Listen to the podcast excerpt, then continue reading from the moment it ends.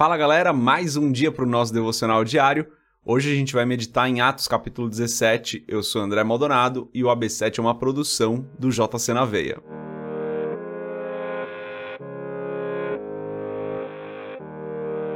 Atos capítulo 17, a partir do versículo 1, diz o seguinte: Tendo passado por Anfípolis e Apolônia, chegaram a Tessalônica, onde havia uma sinagoga judaica.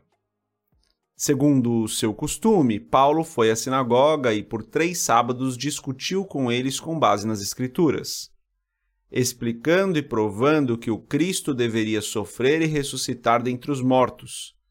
E dizia: Este Jesus que lhes proclamo é o Cristo.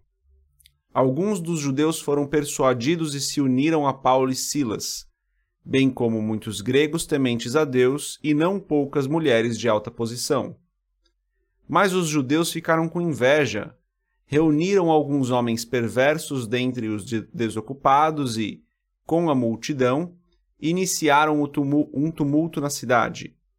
Invadiram a casa de Jason em busca de Paulo e Silas, a fim de trazê-los para o meio da multidão. Contudo, não os achando, arrastaram Jason e alguns outros irmãos para diante dos oficiais da cidade, gritando: esses homens que têm causado alvoroço por todo o mundo agora chegaram aqui. E Jason os recebeu em sua casa. Todos eles estão agindo contra os decretos de César, dizendo que existe um outro rei chamado Jesus. Ouvindo isso, a multidão e os oficiais da cidade ficaram agitados. Então receberam de Jason e dos outros a fiança estipulada e os soltaram. Até aqui até o versículo 9, vamos fechar os nossos olhos, curvar nossa cabeça e fazer uma oração. Senhor, tu és bom, a tua graça, o teu amor e a tua misericórdia duram eternamente. Quem é como o Senhor? Não há outro. O Senhor é perfeito e santo, o Senhor é justo, o Senhor é fiel, o Senhor é verdadeiro, longânimo. É por conta da sua longanimidade que estamos aqui. Pai, em nome de Jesus, eu peço, perdoa os nossos pecados nessa sua misericórdia que se renova cada manhã, perdoa os nossos pecados porque nós ainda falhamos, porque nós ainda erramos, porque nós ainda falamos aquilo que não gostaríamos de falar, que não deveríamos falar, pensamos de uma forma que não deveríamos pensar. Por isso eu peço, Pai, perdoa-nos em nome de Jesus. Te agradeço, Senhor, por toda a sua graça, pelo seu amor, pelo seu cuidado te agradeço porque o Senhor está conosco em todo o tempo. Te agradeço porque a sua misericórdia se renova a cada manhã. Te agradeço porque eu sei que hoje o Senhor vai nos abençoar, vai nos guardar, vai nos proteger. Em nome de Jesus eu peço, Senhor, que esse seja mais um dia de bênção nas nossas vidas. Que seja mais um dia onde a tua graça está nos atingindo, onde o teu Espírito Santo está conosco onde nós somos cuidados, onde nós somos livrados do mal, onde nós somos guardados em Ti, por Ti, para Ti, Senhor. Em nome de Jesus eu peço que o Senhor nos use hoje para fazer a Tua vontade, nos use, nos use hoje para falar das Tuas verdades, para proclamar o Teu reino, Senhor.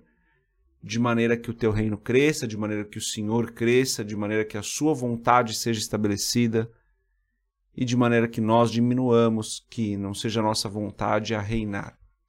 Eu oro, Pai, especialmente por aqueles que estão nos ouvindo aqui, que estão numa situação de dificuldade, seja uma dificuldade na família, seja uma dificuldade financeira, seja uma dificuldade no trabalho, que o Senhor abençoe. Em nome de Jesus, eu oro e te agradeço. Amém.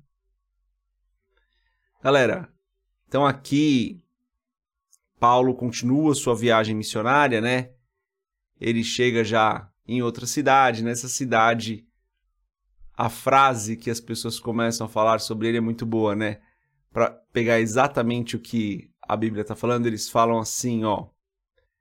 Esses homens, versículo 6, esses homens que têm causado alvoroço por todo o mundo, agora chegaram aqui antes de falar desse trecho, no próximo trecho da fala, eles dizem assim: é, todos eles estão agindo contra os decretos de César, dizendo que existe um outro rei chamado Jesus.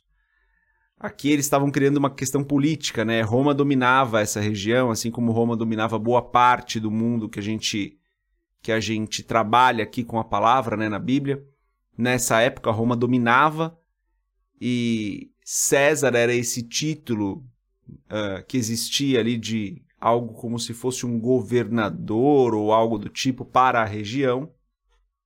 E dizer que aqueles homens estavam indo contra os decretos de César criava uma polêmica muito grande, porque o exército que cuidava da cidade também era romano. Então, ir contra Roma era algo muito grave ali. Então, eles criam essa situação política para que Paulo e Silas fossem presos.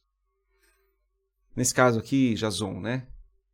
Então, é, esse é o cenário político, né? Eles criam essa situação política para que eles fossem presos e era uma acusação muito grave, uma acusação que não estava acontecendo. Realmente, eles falavam de um rei Jesus, mas não de um rei político, né? Não de de algo que fosse desafiar Roma. Mas eles criam essa situação política justamente para eles serem presos. Mas eu quero focar aqui na primeira parte da fala deles. Aqui fui só dar um contexto, quero focar na primeira parte da fala deles. Eu vou ler novamente no versículo 6. Esses homens que têm causado alvoroço por todo mundo agora chegaram aqui. Interessante, né? Notar que em, nesse momento da história, onde não existia internet, onde não existia telefone, onde a comunicação era muito mais lenta, onde o mundo era muito mais lento, né? as coisas aconteciam muito mais devagar a fama da igreja primitiva já tinha circulado por muitos lugares. Porque eles falam: esses homens têm alvoroçado o mundo, chegaram aqui. A igreja naquela época estava alvoroçando o mundo, galera. A fama que a igreja tinha era de: ó, onde eles chegam tem muita gente seguindo, tem muita gente se convertendo, tem muita gente. Perdão, tem muita gente indo atrás desse tal de Cristo tem muita gente acreditando que esse Cristo é o Salvador, que esse Cristo é, que esse Jesus é o Messias, que esse Jesus é o Cristo. Então a fama da igreja nessa época era justamente essa: levar o nome de Cristo. E isso me pega, me faz refletir, sabe, gente?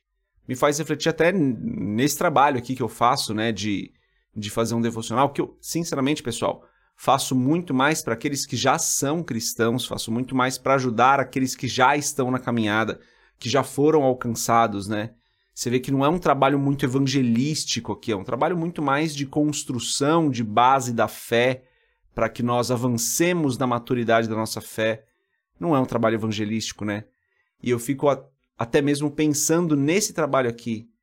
Quanto mais eu deveria estar investindo num trabalho evangelístico? Quanto mais eu deveria estar fazendo parte dessa igreja que alvoroça a cidade, que alvoroça o mundo, que onde chega as pessoas falam.